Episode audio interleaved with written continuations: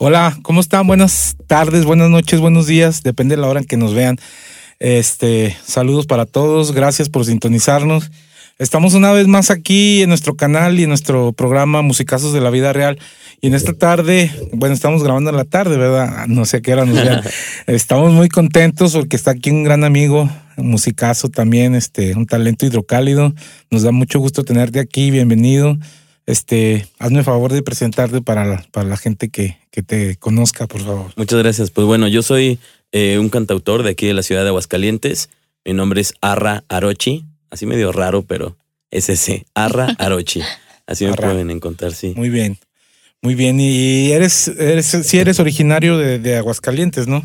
Sí, fíjate que nací en Ciudad de México, pero Ah, mis papás, bueno, desde, desde hace mucho y O yo sea, tenía adoptado. adoptado. hidrocálido. Sí, tenía tres años cuando vine Pues para acá, la entonces vida. ya, Sí, sí, sí. totalmente hidrocálido. Qué bueno. ¿Y cómo Por te has mi- sentido aquí? Por mi sangre corre chasca, Bolillos con crema. bolillos con crema, Ah, qué sí, bueno. sí, fácil. Qué bueno. Oye, ¿y cómo fue que tú te... Bueno, este programa, si no lo has visto nunca, se trata de, de platicar la historia de, de los músicos. En realidad, por eso se llama Musicazos de la Vida Real, Vale. porque platicamos cómo fue que llegaron a la música, cómo fue que...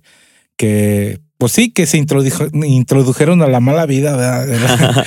porque nos gustó la mala... No, no es cierto. La música es algo muy, muy precioso y, y, este, y mucha gente pues ve a los cantantes, a los músicos, pero no sabe realmente lo que hemos luchado o, hasta dónde hemos batallado para llegar Claro. a, a que nos escuchen simplemente. No digamos ser famosos o ser una estrella. Simplemente a veces el, el, el lograr que nos escuchen es, es algo complejo. Entonces, eh, ¿cómo fue tu inicio en la música? Bueno, también, perdón, antes de empezar, quiero presentar hoy a. Estoy muy contento porque está mi hija Susi aquí. Este, eh, Arra es amigo de mi hija y ella lo, me hizo favor de invitarlo. Entonces la invité a ella para que pues también platique con él. Susi, preséntate Mm, hola, buenas noches. más cerquita, mija. Ya muchos me conocen porque ando ahí siempre de metichilla con mi papá. Este, entonces, bueno, eh, por azares de la vida conocí a esta gran persona. Hay varios conciertos a los que ya me ha tocado y he tenido el privilegio de asistir. Sí. Entonces, pues me tomé el atrevimiento de invitarlo y le comenté a mi papá. Él me dijo que por supuesto. Entonces no me quería perder la oportunidad y yo creo que como ya le estoy perdiendo el miedo, ya voy a andar aquí de metiche. Muy bien, muy bien. Muy Eso bien. esperamos. pronto. Esa es la actitud. Bueno, entonces ahora sí prosigamos. Este, ¿cómo fue tu entrada a la música o por qué te llamó la atención? ¿Qué, qué fue? Sí, o sea, vienes de Sí. familia de músicos. Bueno, No. platícanos tu historia. platícanos No, para nada. Fí- Fíjate que no, no vengo de familia de músicos. De hecho, pues, pero sí a mis papás sí les gustaba la música. Siempre les ha gustado la música, pero no era que, que, que Ah, tocaran. ah, es que mira, hay mucha gente, perdón que interrumpa. Sí, no, no, no, no, dime, dime. No, es que hay mucha gente que sí tiene el talento musical, pero nunca se ha dedicado a ello o nunca Claro. lo ha descubierto y no, pues les pasa desapercibido. Sí, Y la mayoría de esa gente es gente melómana que le gusta mucho la música, pero nunca se dedicó a tocar, a cantar algo, sin, nomás amateur, pero Sí. mm, en una manera, un ámbito ya más pro, ¿no? Entonces a lo mejor puede ser tu caso, ¿no? Sí, pues eh, en, en Ciudad de México mi- mm, tengo unos tíos que son mariachis, Sí. pero no, no desde, desde mi casa. Me acuerdo mucho que en mi casa, eh, con mis papás, pues estaba, me levantaba los fines de semana o un sábado y, y eso me quedó muy, muy grabado de que me levantaba como con musiquita. Yo escuchaba que alguien ponía música, entonces me levantaba y la, la música que ponían, no sé, era de Silvio Rodríguez, Ajá, ponían a, por ejemplo, tenía algunos unos acetatos de Pablo Milanés, Silvio Sí, Rodríguez, música cubana. este, Era mata. sí, Sí, y cómo no. tenían, por ejemplo, de los Beatles, lógicamente, tenían de, ah, se me va el nombre, este que canta la de Piano Man, A Billy Joel. Billy Joel, unos discos de Billy Joel, me acuerdo muchísimo de eso. Entonces, pues siempre me, me levanté con música los fines de semana y escuchaba y así como que me ponía de buena siempre. Ese es el- como un recuerdo muy, muy fuerte. Yo creo que de ahí viene, desde ahí, ¿no? Pues es que muy probablemente, si tus tíos son músicos, eh, probablemente alguien de tu familia más arriba, tus abuelitos, bisabuelos, no sé, alguien Claro. tiene el talento. Yo soy un fiel convencido de que los músicos ya lo traemos desde nacimiento en la sangre, no es sí hay gente que puede aprender a tocar, pero nunca se va a comparar con alguien que ya trae el talento desde, desde, desde la sangre, pues como dije. Sí. Y yo creo que puede ser tu caso. Y el gusto, ¿no? El. Sí, gusto sí. por quizás. El otro día platicaba con mi amigo Eric Lozano también de que es el mismo caso de él. Su familia, sus papás, su papá más que nada es melómano de corazón y, Mm. Y pues toda la vida él sintió el deseo de, de- de tocar porque en su casa escuchaba mucha música. Entonces probablemente yo le digo que su papá también tiene el talento musical, pero nunca lo descubrió, nunca Claro. lo desarrolló más bien. Sí, Y yo sí, creo que esto puede ser tu caso también. sí, puede ser. Y luego fue ya mi hermana la que me empezó como. mm, La música me gustaba mucho, cantaba algunas cosas, pero pues muy, Ujú. muy suavecito, así de como que. No era algo que me que quisiera o pensar en dedicarme jamás. ¿no?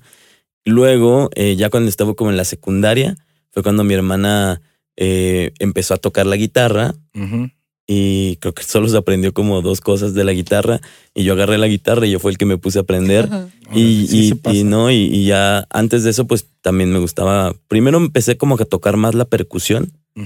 Este el djembe y esas cosas no Sí, sí, sí. y, de ahí en- ahí entró como ya la parte ahora sí de con los instrumentos no Órale, órale.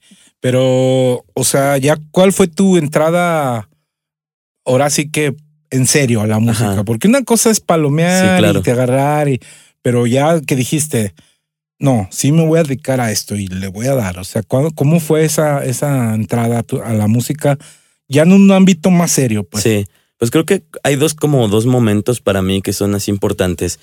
Eh, uno, cuando, bueno, yo tocaba la percusión, los bongos y todo esto, y entonces eh, un, uno, un- uno que era mi, mi maestro en la escuela, en la preparatoria, que se llama Mariano Leiva, Saludos eh, para- saludos para el Marianito, tenía un grupo que se llama El Último Tren, junto Ah, con, sí, con lo Luis Miguel. Luis Miguel. Santa Cruz. Todavía existe. De hecho, tocas ahí, ¿no? Sí, sigo tocando todavía con ellos. Sí, yo veo por para- más ahí. cerquita del micro. Sí, sigues tocando, ¿no? Con ellos. Sí, toda- todavía. Los fines de semana con Natalia y Sí, está ellos. Natalia, Lozoya y el Un maestro saludo para Nati y el para- maestro Lozoya también. van a venir muy pronto. para el maestro Juanjo, que uh, nos conocemos desde, ¿qué te diré? No, pues desde niños. Pues de hecho, Natalia y yo jugábamos cuando éramos chiquitas y Sí, ellos sí. Y se pues- encerraban horas y nosotros Pues a la jugábamos. esposa de Juanjo, a Caro, también la conozco. mi de- maestra. era mi vecina y pues, nos conocemos de toda la vida. Wow. Sí, sí. Sí, Caro fue mi maestra. Bueno, entonces estaba, en ese grupo estaba Mariano y estaba eh, Luis Miguel. Y Ajá. entonces yo tocaba, pues ahora sí que en, en la iglesia, casi casi en, la- en las tocaditas que hacían de misa. Y yo nunca fui como muy devoto, pero me gustaba tocar. Entonces ahí estaba yo Fíjate siempre. que mucha gente, incluyéndome, Ajá. bueno, ah, más o menos. O sea que yo, desde, desde que tengo uso de razón, he tocado. Mm, mi mamá siempre, ya lo he dicho muchas veces, que des- yo aprendí primero a tocar que a hablar. este, es un decir, ¿verdad? Pero Sí. sí. o sea, en mi casa siempre había instrumentos, siempre había. Entonces yo, pues no, no tengo la conciencia de haber pensado, ah, me voy a dedicar a la música. O sea, más bien desde que nací lo supe. Ajá, O sea, fue algo natural, ¿verdad? qué bien. Entonces, este, pues, pero un tiempo me olvidé de la música. Cuando, digamos que de los seis años ya, ya me olvidé de tocar. Y renació en mí el tocar por, por tocar en un coro de la medallita milagrosa. Entonces he conocido a muchos, he platicado con muchos amigos Que de ahí vienen. de ahí vienen. No es porque Sí. sean tan devotos como tú dices, Sí, no. sino por, por Sí. el, La gusanito de la música, de la música. oportunidad de estar ahí. Sí, Sí, la verdad es que está padre. sí, cómo no. Y, y- y hacíamos versiones de las rolas así bien raras, ¿no? Entonces eh, salgo de la preparatoria y Mariano me dice, oye, ¿no quieres ir a tocar con nosotros en un lugar que estaba, bueno, está todavía ahí, en, se llama Cafetos? Ajá. Y tenían, tenían, ajá, a un lado, y tenían música siempre en vivo. Y yo así como de verdad, o sea, está, está medio, medio complicado porque pues yo no sé mucho, ¿no? Sí. Entonces agarré y me aventé y empecé a tocar con ellos. Me acuerdo que al principio pues no me pagaban nada, era como así. Y ya Luis Miguel fue como el que dijo, ¿qué onda? Pues ya vente a tocar con nosotros. Y ahí yo creo que es el primer momento que, que fue como de, órale, aviéntate, ¿no? ¿En qué año estamos hablando? Uf, no manches. no sé, yo creo que a tener eso como más de 10 años fácilmente. ¿no? Órale, órale. Mucho más, como. Sí, sí, mucho más. Es que a ustedes como están jóvenes se les hace mucho tiempo, pero a mí se me hace No. 10 años se me hace muy poquito. No, pero son más de 10 años. Sí, sí, sí. Tengo, sí, no. Sí, que No, serán bueno, unos, Mira, yo tengo 45 años de edad. unos 14. Yo tengo 45 y yo empecé a tocar, o sea, te digo que empecé a tocar a los 3, Sí, 4 pues. años, pero a tocar ya, digamos, para vivir, para ganar Ah, dinero, ok. para, o sea, profesionalmente, como digamos, Ujú. aunque sean bodas o 15 años, Claro. pero es algo profesional porque ya te están pagando por ello. Sí. Eh, yo empecé a tocar, no te miento, pero como a los 11 o 12 años. Por eso No, pues se me sí. hace muy poquito, 10 Sí. años. eh, ustedes dicen, no, es mucho y a mí se me hace poquito. No, ma, sí se ven como unos 15 No, años pues, está fácil eso. No, o pero ya más, es ¿no? ratito, o sea, Ya es un rato ya de tienes eso. un ratito en la música, pues. Sí, pe- pero pero ahí que tocabas. los bongos Los nada bongos. más. Y me acuerdo que ni siquiera eran míos. O sea, los bongos me los prestaba. prestaba Mariano Ah. y yo ni siquiera eran míos los bongos. Y siempre me echaban carreta porque dicen, no, pues este muchacho lo encontramos ahí con sus latitas de chiles, casi, casi, ¿no? Y poco a poco me fui haciendo de mis instrumentos, de bongos, percusión, este cajón, o sea, en general, ¿no? Ajá. Y, y fui aprendiendo como ahí en el escenario a tocar diferentes cosas, casi, Ujú. casi. La necesidad, ¿no? Sí. Y, y, y bueno, yo tenía mis canciones, cantaba un poquito, pero, pero me daba mucha vergüenza, ¿no? Sí. Y, y entonces ahí me fui metiendo. Ese, Pánico digo, escénico. yo creo que ese fue el primer así, el primer que dije, wow, eso está padre. Y, y me di cuenta de algo bien interesante que, que siempre les digo así a mis amigos o a gente. Digo, yo veía que, que los músicos pues agarraban y estaban tocando y decía, ah, qué padre, ¿no? Pues cobran, se, la, se divierten, está bien chido.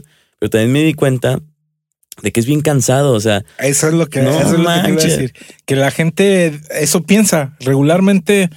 eh, Estaba adivinando lo que ibas Sí. a decir, porque la gente eso piensa que, ah, los músicos les dan, bueno, los que les gusta tomar, les, les dan comida, les, se la tocan la música y eh, las chavas se fijan en él, o sea, todo. La gente piensa que es algo así eso es parte de los músicos. y que, y, y que es fácil este ganarse el dinero. Ay, qué fácil, en, en un ratito se ganan esto, se ganan, pero no saben lo que hay detrás de. Lo que hay detrás y lo cansado que es, porque Sí, yo sí, recuerdo que, o sea, pues hasta la fecha, ¿no? Terminas de tocar y de verdad es como de Es que la gente no, no, no se imagina cansado.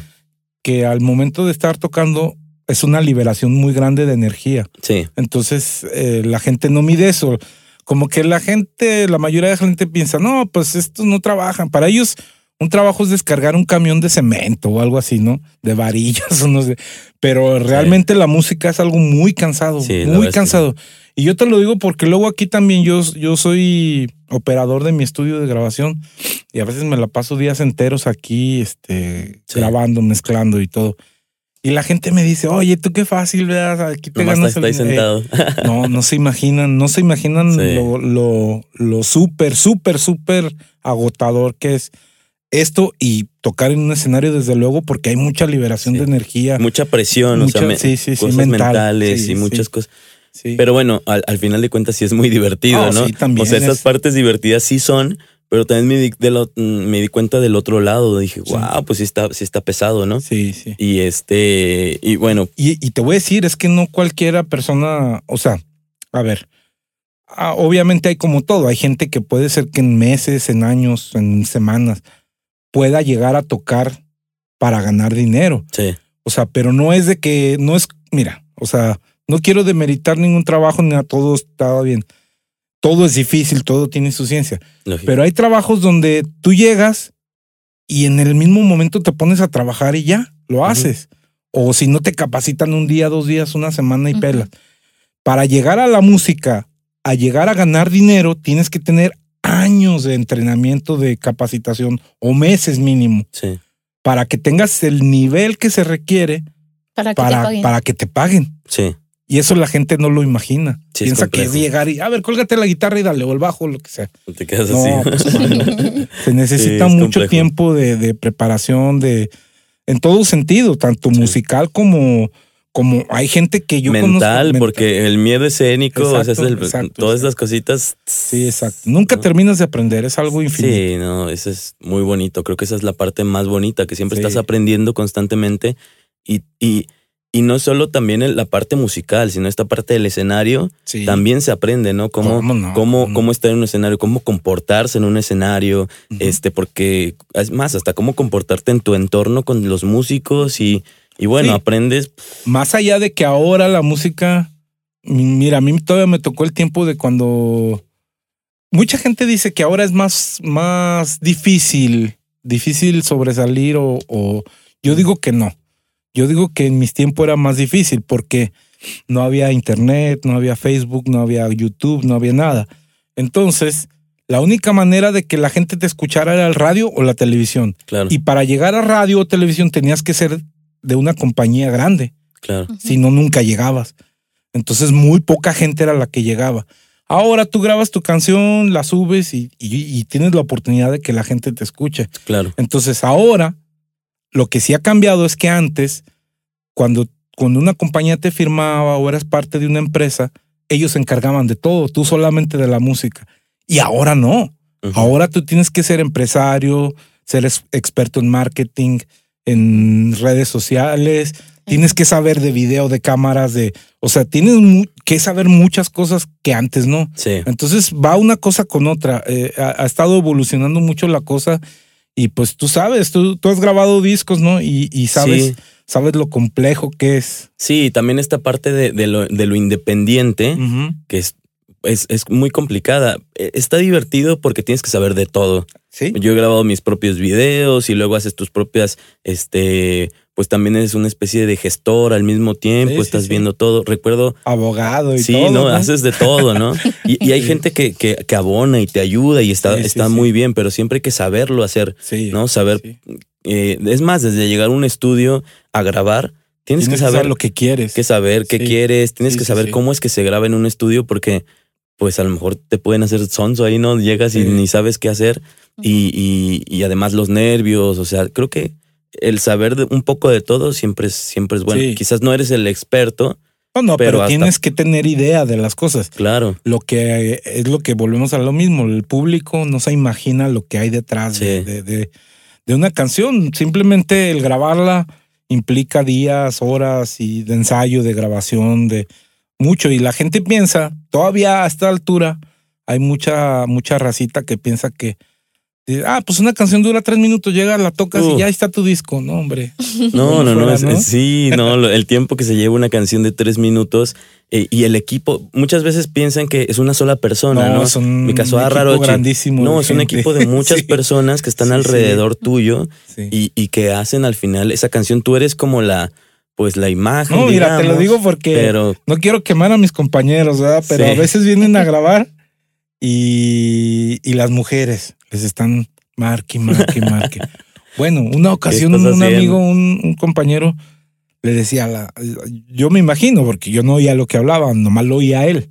Y decía, pues es que estoy grabando, mami, ya. Y luego ya como a las 10 llamadas le puso el altavoz y luego le dijo, es que estoy grabando.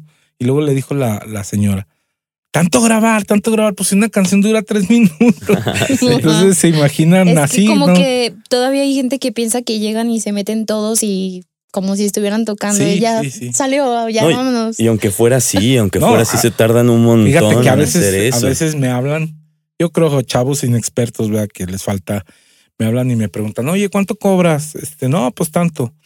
Ya por eso no cobro por horas, nunca, nunca, es más, casi nunca he cobrado por horas por tiempo, porque se me hace mucha presión para el que está grabando y para mí también.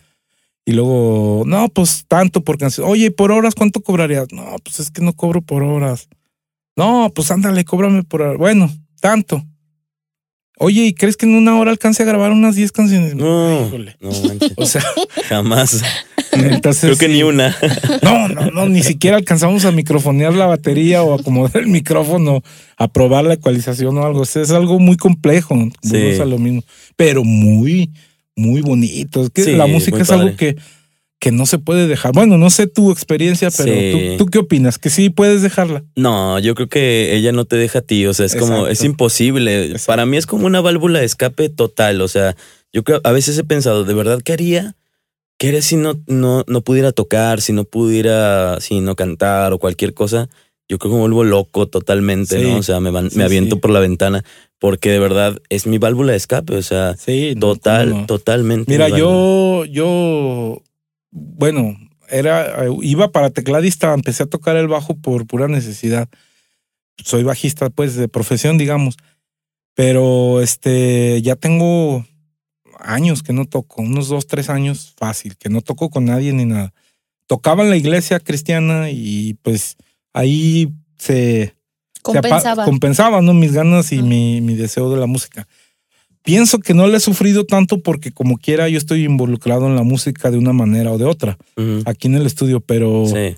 pero la verdad que así, que, que me dijeran, a ver, corta Co- todo y dedícate a hacer, no sé, pone una papelería, una paletería, lo que sea y ya No. olvídate la... No, no, puede, no podría. No, no se No puede. creo. ¿Tú cómo ves eso? No, yo, yo también, yo estaría igual. Este, yo recuerdo que, bueno, también hablando de esto de que sabes que hay que saber un poco de todo, eh, eh, entré a una tienda de música, estuve trabajando en una tienda de música y ahí te das cuenta también de otro mundo así totalmente Sí. distinto.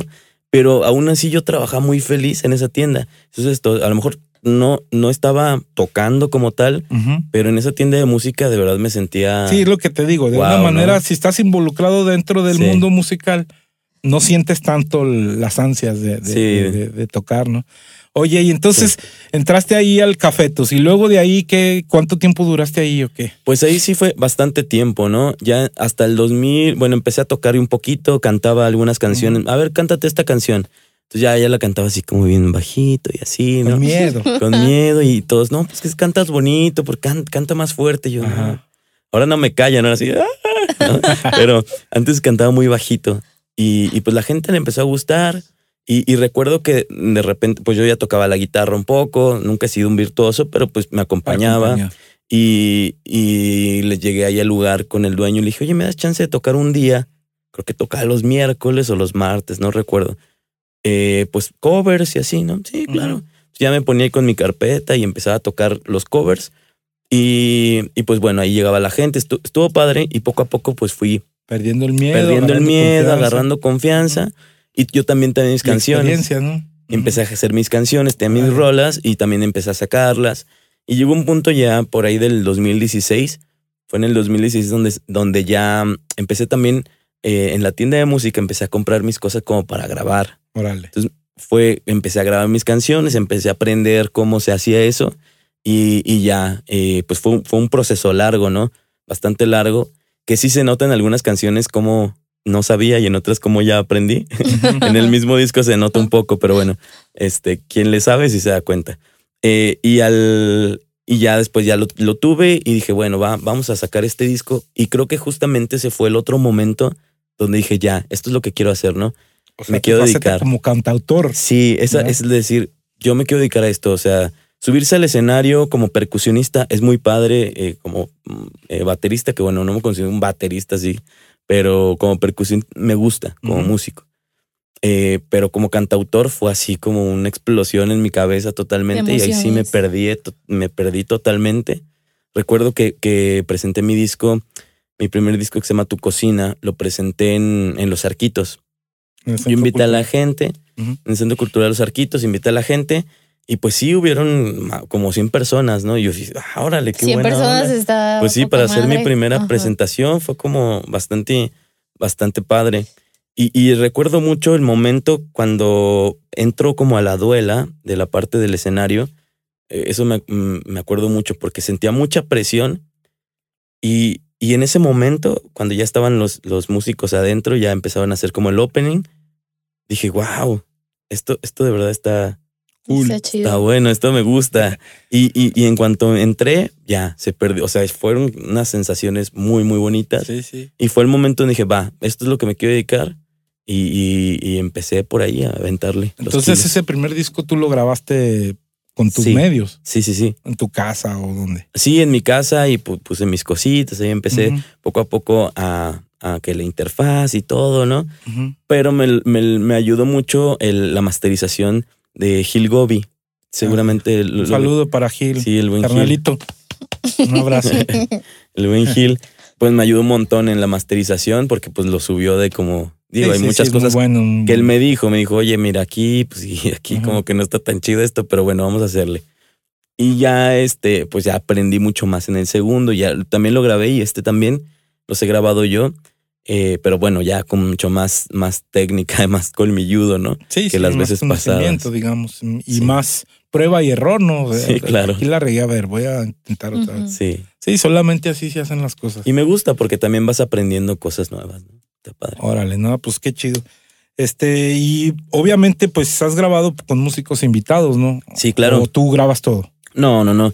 En el primer disco sí eh, grabé, hice algunos sintes y grabé la guitarra. Y ahí me ayudó en el primer disco el maestro Carlos Ávila.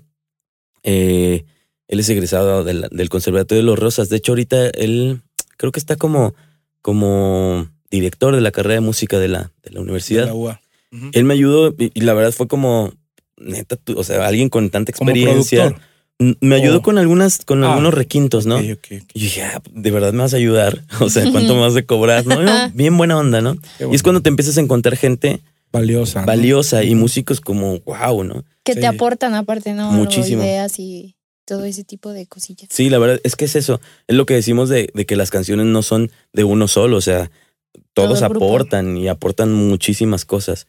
Entonces él me, me empezó a tocar la guitarra en algunas Mira, yo, cosas. yo tengo por experiencia, mm, vuelvo a lo mismo, no quiero que nadie se sienta mal, pero honestamente los mejores músicos que yo conozco, los así virtuosos totalmente, son los más sencillos. Claro, sí, Y luego de repente te encuentras con gente que ni, ni toca tanto, que creen que Acá. tocan mil veces más de lo que, de la realidad que es sí.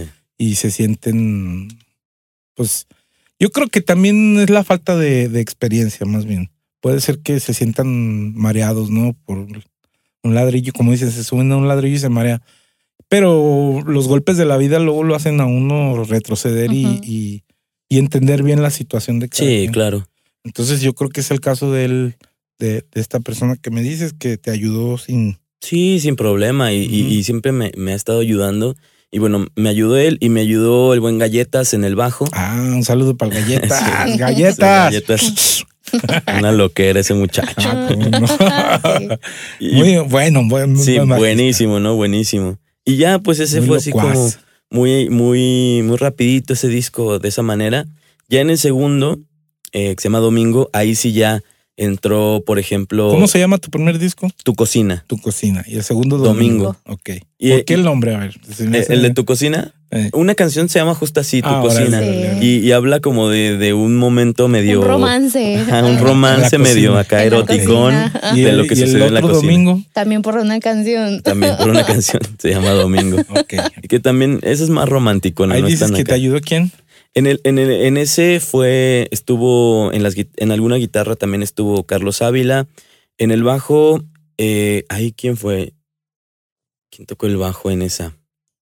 Este, es que no recuerdo su apellido, Huguito. Es que no está aquí ya. Ah, ya sé quién. Flaquito. Sí, sí, Hugo. Se me olvidó. que su- tocaba con Eric en, Sí. en- Sí, sí, sí.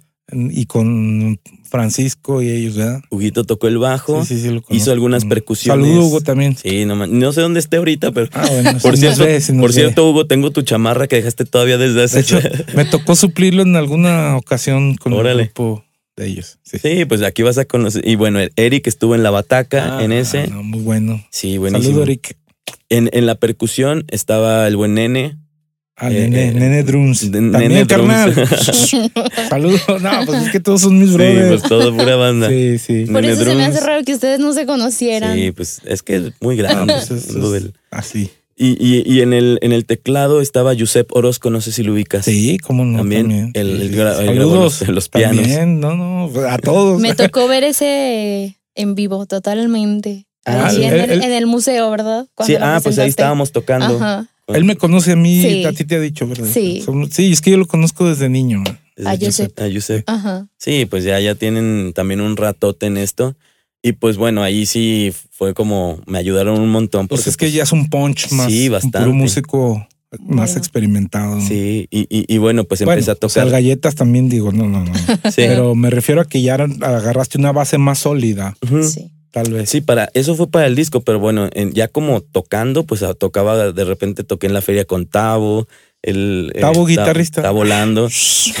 No, mi bro. El mi Y así empezó a jalar a gente, ¿no? De que me ayuda, sí, Simón, y súbete, ¿no? Estaba Como un así. colectivo, digamos. Sí, ¿no? todos me, me echaban la mano y la verdad es que pues hacían que sonara en vivo, pues ahora sí Ah, que muy- sonara, muy ¿no? bonito. Músico. Muy, muy, Muy, duro. bonito, sí. Sí.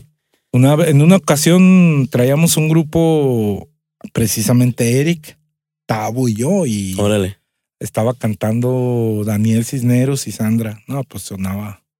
Me tocó verlos a ustedes a- en Sí, el sí. palenque. Ah, sí, le abrimos a Pati A. Pati. Órale. Sí, sí, en el palenque. ¿Ves desde cuán, desde hace Ah, no, pero ahí no andaba Tavo, andaba Isaac Alemán en la guitarra. Ah, claro, sí, sí lo Sí, ubico. Un saludo, Isaac. El buen Unos Isaac. tamales. Unos tamalitos que saqué ahí de. Bueno, y en este tercero, ¿quién? quién? Y en este tercero, eh, ahora lo hice de, de- de tener una bandota, ahora se hizo así, ¡fuf! ¿no? Y se hizo chiquito. Y, Ah, pero eso, eso es lo, lo divertido, bonito, sí. hacer cosas distintas. y pues de ahí salió este Richie Díaz, que pues Ah, también saludo, seguro Richie. lo Los ubicas. Nardis, todos los Nardis, a Joel y a, a, Chava, Richie. Sí, y, y él, él aquí sí coprodujo el, el disco a Richie como es tal. muy bueno, muy Este, y bueno, George del Castillo en el bajo. Jorge. Jorge del Castillo. A él nomás de vista sí lo conozco, pero Toca, toca muy chido, Jorge. Y pues también de alguna manera, pues también es parte de la producción, porque pues un buen de ideas sí, bien sí. chidas. Y, y yo toqué la percusión. O sea, fue allá nada más entre tres. Y fue un disco que hicimos ahora en la pandemia. También por eso fue como muy, muy cerradito. Órale, órale. ¿Y ese disco ya lo lanzaste o apenas lo vas a Ese disco apenas ya sale ahora en mayo. ¿Y ya está en Spotify o todo? todo En, en mayo salen en Spotify, eh, en todos lados. Pues para la gente estar. que te quiere escuchar, ¿cómo te buscan?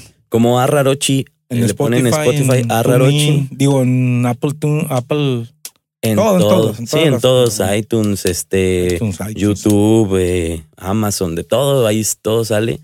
Este, le ponen a Rarochi y ahí escuchan y en YouTube también. Sí, también, ahí están las rolas. Búsquenlo, búsquenlo. Sí, que le pongan, como, como dices al principio, creo que lo importante es que se den la oportunidad de escuchar. Claro. Ya si les gusta o no, pues eso, es- eso viene aparte, ¿no? Pero, sí les va a gustar. Bueno, ojalá que sí, pero habrá gente que no. O sea, eso también se entiende. Creo creo que lo entiendo muy bien, que hay gente que no le guste, pero creo que está padre el hecho de, bueno, me doy la oportunidad de escucharlo, ¿no? De Claro. conocer. De conocer, a ver, ¿qué traes? Claro, fíjate Me que gusta. hace rato fuera de cámaras, antes cuando estábamos acomodando, mi hija te, te comentaba que yo aquí conmigo graba mucho, mucho talento, Sí. mucha gente. Tirando más al- a, la gente del regional mexicano, de cumbia, guapango, Sí. norteño y eso. Este, y hay gente, yo tengo, gracias a Dios, la bendición de tener amigos en todos los. He tocado, yo he tocado. De todo. Mira, he tocado pues hasta en la iglesia cristiana, he tocado salsa con los cubanos, un saludo En los tapancos de la feria. Sí, o sea, en los tapancos allá en el cuchilleo. En el- o sea, sí, sí, sí. Me tocó a mí andar chiquitilla con mi papá. Sí, sí. eh, Desde toc- y mira, la chiquilla. feria yo llegué a tocar en el cuchilleo muchos años y llegué a tocar también en el Fiesta Americana y llegué a tocar cuando era lo más fresa, ¿cómo se llamaba? El bistro, el bistro, bar era lo más fresa, totota y ahí llegué a tocar también. todos lados. En todos lados. He tocado en La Última Luna, en el barecito, Sí. donde quiera. Salsa. He tocado Claro. con el Espanto, con Rus Patrón, con, ah, con todo el mundo. Entonces, tengo la bendición de tener amigos en todos los géneros musicales. Y hay mucha gente dentro más del pop y del rock que nunca se dan la oportunidad de escuchar este ah, Otros, otros géneros. por decir, eh, a, no sé, a los vatos del Ruspatrón, un saludo para mi Ruspa. Y el día que los oyen, se queda, ¡ay, hijo de la Sí, tostada! claro. ¡Qué óboles! También recios estos chavos. Sí, date la oportunidad de escuchar para que veas claro. que, que nomás no por, no por el hecho de que sea cumbia, de que sea norteño, es algo que dices, ah, peladita. No, no es así. No, no. Creo que hasta Todo inclusive es lo más complicado. Está más complicado.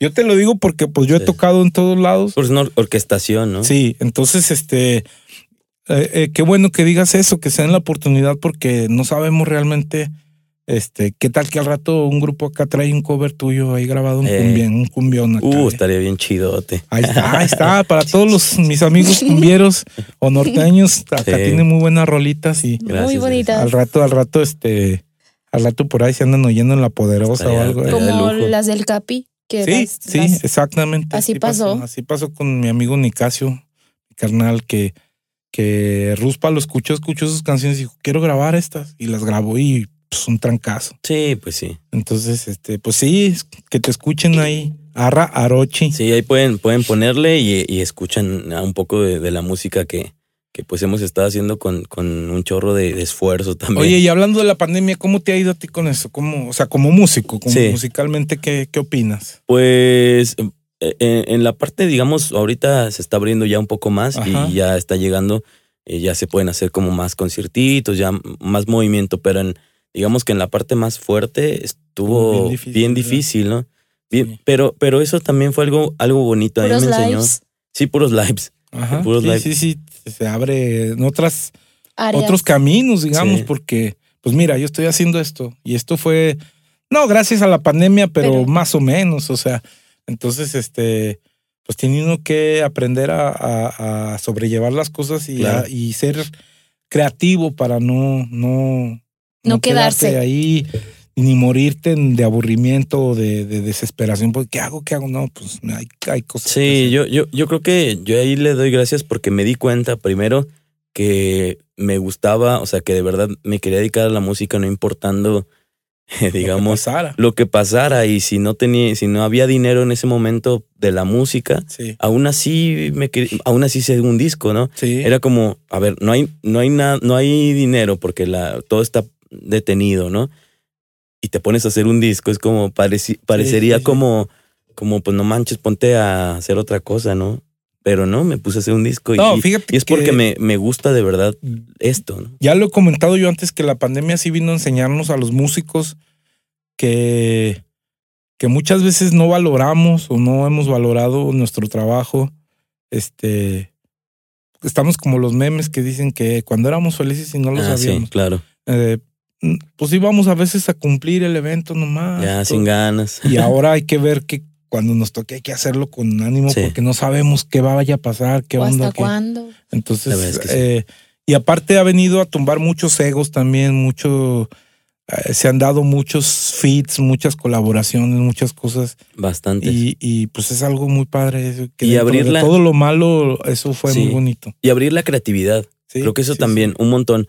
Abrir la creatividad, este, el, el por ejemplo, yo hacía los, los streamings, pero decía, bueno, ¿qué, ¿qué le voy a ofrecer a la gente que me escucha, no? Claro. También que no sea bien aburrido nomás verme ahí tocando. Entonces de repente hice ahí como un concierto, eh, como cuento, fui haciendo como una especie de cuento con las sí. canciones. Sí lo vi, ¿Sí lo viste? claro. Ah, Y, y entonces, pues, para ofrecer algo. Luego qué chido, qué chido. hubo algún, algún eh, eh, tenías que subir algunos videos de, de un concurso que hizo el ICA. Ujú. Hice, hice una rola, una de las rolas mías. En tatuaje, habla de ¿no? la- Un cuadro, ¿no? O algo así. La hice de. No, ese es otro. Ah, La hice del- de, de- con una bici, con mi bicicleta. Grabé la bicicleta como si fuera una percusión y con los rayos hice y los afiné para que sonaran. Ajá. Afiné en la computadora, ¿no? Para que sonaran ahí más o menos.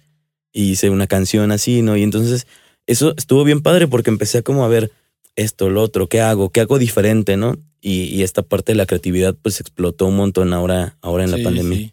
Ah, Bueno, entonces déjame entender, tú tienes tu proyecto de solista, de cantautor, Sí. pero a la par haces algo con otros grupos de covers o con quién, con quién me decía con Con el último tren, ¿verdad? Tocas Sí. los fines de semana. nomás con ellos o donde, donde te invitan. Ahorita sol- bueno, he estado con ellos durante todos estos años Sí. y casi siempre ahí, pero de repente sí. o sea, es tu eh, grupo base, es digamos. el grupo base y de repente pues sí, eh, que hay de que me invitan, se me ha invitado la travesía, los de Embrujo, un tiempo me invitaron a Brujo tocar el cajón y bueno, así bastante. También he tocado flamenco, fíjate, ni me Fíjate. acordaba. También, todo de todo. Sí, de todo. Y sí, pues así eh, estuve tocando con otro chavo que se llama David Alvarado, estuve tocando la percusión también, con, es del, él es de Lagos de Moreno, luego una chava de Zacatecas que se llama Marcela González, eh, que toca trova y baladas, también me invitó a su proyecto, entonces, bueno, estaba ahí como que también rondando en El otras cosas. nene está recio para Sí, el nene es el master, el master, master. la verdad es que sí. También tengo mi cajón, Nene Drums. Ay, Ay, Pues sí, Mi amigo Paco, Claro. guitarrista Paco. ¿Sí sabes quién? Sí, creo, sí, Sí, Paco, no, también tremendo musical. sí, sí, buenísimo. me, sí. tocó, me ha tocado la bendición de tocar con ellos y pues no, hombre, están tan recios. Sí, la verdad es que sí, sí, tocan muy, muy bien. Y ahorita en el grupo pues está justamente este Alejandro Cadena, está Luis Miguel Santa Cruz, el maestro Lozoya y Natalia Lozoya. Y bueno, pues yo ahí estoy también. Qué bueno, ¿no? Y, y entonces ahora vas a sacar tu disco, pero ¿qué planes a futuro tú, tú ves para ti? O sea, ¿cómo te ves tú de aquí a, no sé, cinco años? Tú, tú, tú. Olvídate de tu grupo, sino tú, ¿qué, ¿qué te gustaría llegar a ser? ¿Hasta dónde te gustaría llegar? Sí, pues la verdad es que eh, me veo tocando aquí y allá, o sea, rodando y, girando en, en, varios lugares, eh, tocando ya, teniendo una, pues sí, o sea, como una, ¿cómo diría? Como una, una soltura o, varios seguidores en diferentes lugares, como para vivir totalmente de mi música, ¿no? Totalmente de, de esto que es lo que me gusta, de, mis, de mis canciones.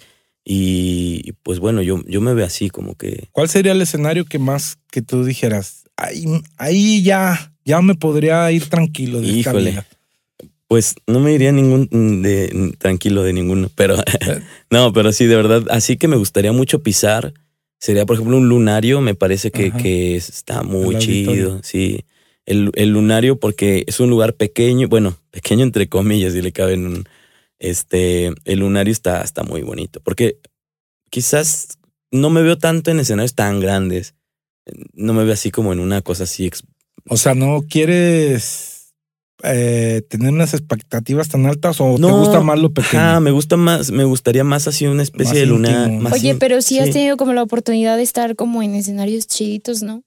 Pues eh, en, los de la feria, por ejemplo, que fueron grandes. Yo mm, no sé, a lo mejor estoy equivocada. Antes de que te conocieras, mm, estuviste como en otro país o algo así tocando, ¿no? Ah, sí, estuve en Tailandia un tiempo tocando. Órale, chido. Sí, ¿Y también. ¿Y allá qué? ¿Qué tocabas? Pues ahí tocaba la de todo, tocaba, tocaba la percusión. no, me refiero a música. sí, ¿qué música? Tocábamos música latina. Órale. Y de repente metí mis canciones también. Es difícil el idioma.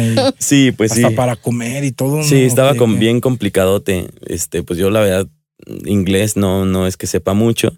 Lo entiendo, pero pues no sabía mucho y aún así me rifé y me fui. Y padre, bastante ¿Y ¿Cuánto padre. tiempo duraste allá? Seis meses estuve trabajando. Fíjate hasta dónde nos lleva la música. A veces no, no pensamos y, cuando menos acuerdas ya estás en un lugar que jamás imaginaste. Sí, la verdad es que está, está padre. Y bueno, pues eh, hemos estado, digamos, en escenarios quizás no tan grandes, pero pues sí, yo creo que ningún escenario Entonces eres amigo de los de acá del, del instituto, ¿no? Soy amigo. Sí, pues dicen que nomás, la feria. nomás les dan foros a sus amigos. Sí, dicen. La verdad es que, la verdad es que eso, yo antes pensaba eso y me di cuenta que no, la verdad es que me di cuenta que. Bueno, yo te digo porque yo mucho tiempo les rogué jamás, ¿eh? Pues no sé, les, les caíste bien. Les caí bien, yo creo. Porque meto mis proyectos y, he estado constantemente trabajando y metiendo proyectos y haciendo. Y bien, o sea, yo antes sí decía, no, pues igual, quién sabe. Pero sí, sí ha funcionado, sí, sí les ha gustado. Y pues está padre. Yo por mí, pues síganme metiendo. ¿no? Bueno, no, sí, ojalá y sí, ojalá y sí. Oye, pues vimos que trajiste aquí tu, la, la... consentida, ¿no? Y pues, ¿qué te parece si te avientas una rolita? La claro, que más claro. te guste o la que quieras que la gente oiga, que, que diga, la que digas, este soy yo, este soy yo, escúchenme.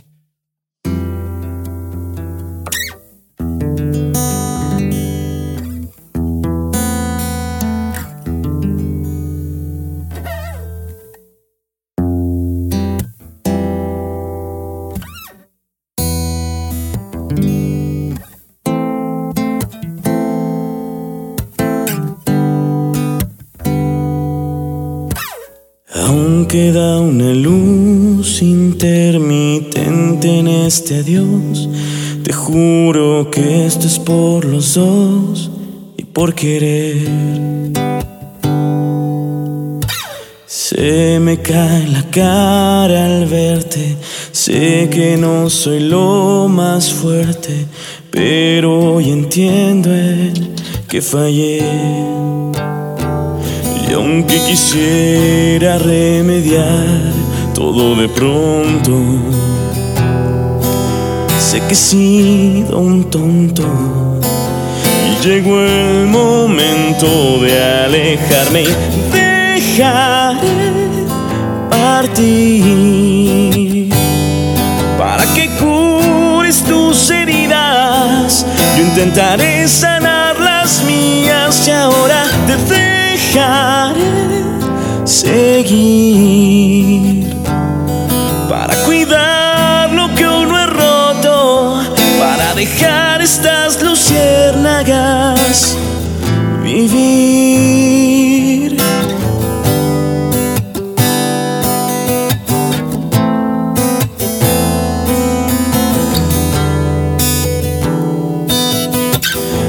Escúchame bien, tú sabes que aquí estaré si quieres, aunque sea de mí, solo un abrazo.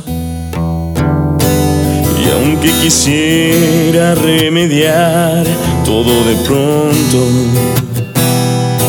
sé que he sido un tonto y llegó el momento de alejarme. Dejaré partir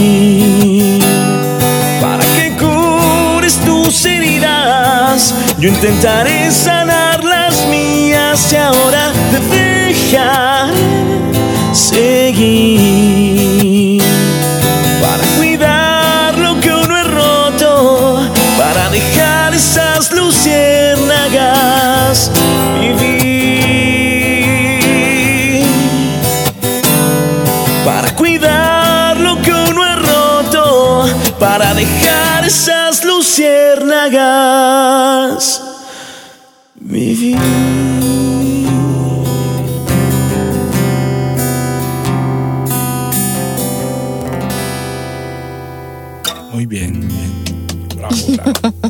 Muchas gracias. Muy bonita canción. Bonita, bonita. Esta la sacaste en la pandemia, si mal Sí, no está. recuerdo, ¿verdad? Es producto de... Es producto de la pandemia. Del dolor de la pandemia. Oye, y este, como a los chavos que empiezan, que tienen a lo mejor el mismo sueño que tú, Claro. ¿tú qué les aconsejas? ¿Qué, qué, qué es lo que deberían hacer para no claudicar? Porque si es un camino hermosísimo, pero ya lo dijimos, muy complicado. De mucha paciencia, de mucha Sí, ¿Qué tenacidad. les aconsejas tú a los chavos que, que tienen ganas, tienen el sueño de, de dedicarse a la música? Pues yo creo que creo- hay, hay, un- hay un consejo que alguna vez nos dio este Juan Carlos, se me fue su apellido, qué mala onda. Eh, Era el productor del Maestro Fato y bueno, produjo cosas con Pepe Aguilar y, y hay un productor bastante pues, importante, ¿no? Sí. Y alguna vez le, le pregunté justamente algo así y me decía, lo primero es que tienes que entender que esta carrera es de apreciación. Y creo que eso es algo prim- primeramente de, que, que se aprende, ¿no? Que es una carrera de apreciación y que, y que les va a gustar a algunos y a otros no les va a gustar y quizás para ellos no era y para otros sí. Entonces creo que eso es importante primero saberlo y, y a partir de ahí pues hacer las cosas que de verdad te llenen. que te- Exacto. Fíjate que por a esto voy. Porque mucha gente tiene una meta que tal vez llegue o tal vez nunca llegue. Claro, y no disfrutan el trayecto, sí, sino que se enfocan tanto en la meta que el- todo lo vivido nunca lo disfrutan, nunca lo. Yo creo que hay que disfrutar cada día, cada paso, cada cosa que haces. Si llega, qué bueno. bien. Pero si no, pues ya lo disfrutaste, Sí, lo sí, gozaste, claro. lo viviste. ¿no? Sí, creo que, creo que el camino es lo, lo, más, lo más importante. Dice, eh, creo- no recuerdo, ay Dios, estoy aquí moviendo. No recuerdo el filósofo, pero habla de que, de que hasta el, el viajero perdido le queda como consuelo el paisaje, Sí. ¿no? O sea, claro. quizás no llegó, pero volteas y dices, pero ve el paisaje que ya llevo. Si me hubiera Sí. quedado ahí, donde solo eran sueños, donde solo era, voy a ir para allá, voy a caminar hacia allá, si no me muevo, pues entonces, pues no vas a ver nada. Digo, Quizás que- no llegues, pero vas a Sí, voltear y vas a ver que un estaría paisaje. genial, ¿no? Es lo que todo sería lo ideal y todo el mundo quisiéramos a llegar a ser un rockstar o un, Claro. obviamente, ¿no? Pero, pues, honestamente, de, de qué porcentaje llegará a, a ser una estrella. Sí. Muy poco, muy sí, poca muy gente. poca, pero yo creo que no, no hay que quedarse como con la espinita. Yo creo que eso es lo gacho de la vida. Sí, en, sí, en sí. todos lados. No, no, o sea, siempre hacerle la lucha, siempre, darle y darle, intentarlo, intentarlo, intentarlo. Por Claro. lo menos ya Pero- no te platicaron. Sí, exacto, pero vuelvo a lo mismo. Si Sí. no llega a suceder algo así grande, por lo menos disfrutaste todo lo que hiciste. No, hiciste, y además que hayas hecho todo lo que estuviera en tus manos, Claro. porque bueno, a veces llegar a, a algún lugar, si tú quieres ser, no sé, súper famoso, a veces no, no está en tus manos. Eh, pero si tú estás haciendo todo lo que está en tus manos para llegar ahí, de verdad te vas a divertir, de verdad te vas a sentir bien. O sea, Y eso, esto va en, en cualquier parte de la vida. claro. No nada más en la música. Si quieres ser maestro, si quieres ser pintor, actriz, lo que tú quieras, hasta, o sea, cualquier cosa tan simple, deportista, lo que sea. Y es importante Es que te apasione, ¿no? Sí, si te apasiona, vas. Dice Jorge Drexler, un cantautor que se llama Jorge Drexler, dice, amar la trama más que el desenlace. Sí, claro, claro. Oye, pues entonces, eh, ¿dónde te pueden seguir? ¿En tus redes sociales o dónde? dónde, dónde? Pues, Dalas aquí, por favor. Sí, claro. Estamos Instagram. ahí en Instagram, en Facebook, en Twitter, este como Arrarochi. Ahí, ahí me encuentran. Y pues bueno, estén pendientes porque ya viene todo lo del, lo del nuevo disco, que escuchen las rolas y me gustaría que las escucharan. Y pues ahí, ¿por qué Sí, no? Que me digan qué piensan, ¿no? Que digan, Claro, mira, claro. está bien gacho, no me gustó. Qué bueno, a ver, ¿por qué no te gustó? Me, me interesaría saber qué, qué piensan, Sí, piensan de las sí, nuevas canciones. Ya hay algunas, eh, saqué tres sencillos este, que ya pueden escuchar. Y bueno, ya esperen todo el disco completo. Y, y- y bueno, ahí, ahí estoy en todas las redes sociales este, y en todas las plataformas de streaming. Ok. ¿Algo más que quieras agregar? ¿Saludos o algo? No sé qué quieras decir. No, pues muchas gracias. O sea, de verdad, muchas gracias, por la honor que hayas invitación. venido y No, al contrario. gracias. Muchas, muchas gracias.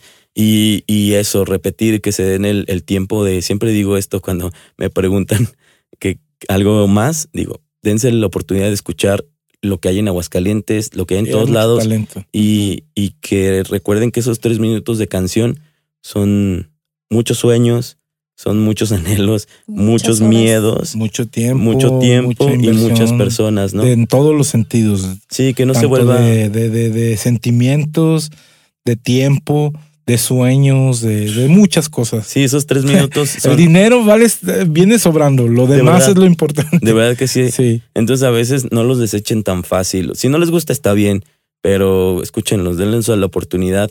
Y no hablo solo de mí, o sea, en general, De todos porque hay muchísimo artistas. talento Sí, en no. Aguascalientes y en todos lados. Dense la oportunidad de escuchar al, al- al talento independiente y creo que es- eso, eso los va a llevar además a conocer gente impresionante. No, pues muchas gracias. Es un honor, de verdad, de verdad. Gracias. Bienvenido. En otra ocasión grabaremos otro, otro podcast en otra temporada, ¿verdad?